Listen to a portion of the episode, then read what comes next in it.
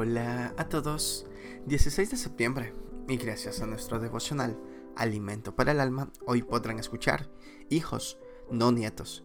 Lectura devocional sugerida es Juan capítulo 3, verso 1 hasta el 18. Nos dice su verso 5. De cierto, de cierto te digo, que el que no naciere de agua y del Espíritu no puede entrar en el reino de Dios.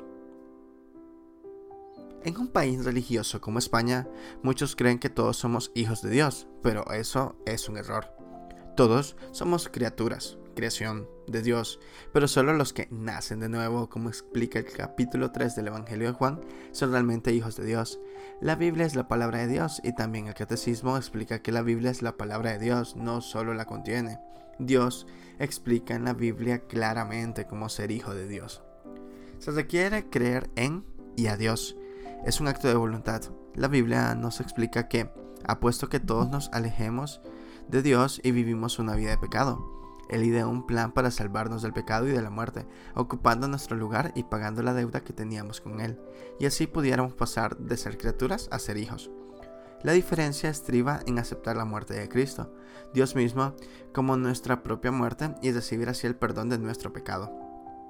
Claro, como es un acto individual, mis hijos no se pueden beneficiar de mi fe, porque entonces serían mis nietos, no hijos. Cada uno tiene que vivir su propia fe.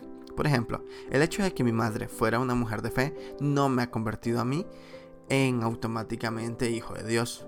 Tuve que creer por mí mismo y aceptar la realidad de mi pecado, mi necesidad del sacrificio de Cristo a mi favor, y eso me hizo hijo de Dios. Devocional escrito por Marta Adensana en España. Solo Cristo salva y es suficiente. Muchas gracias por escuchar.